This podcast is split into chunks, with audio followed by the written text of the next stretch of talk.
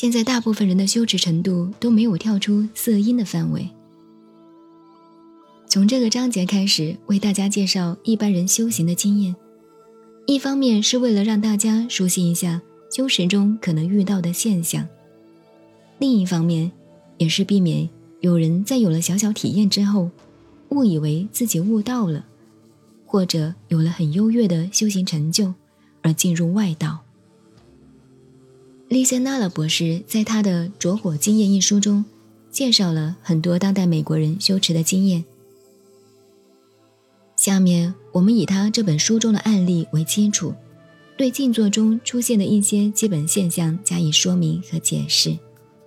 在后面的章节中，我们会对历史上有修行成就的大德们的经验加以分析和说明。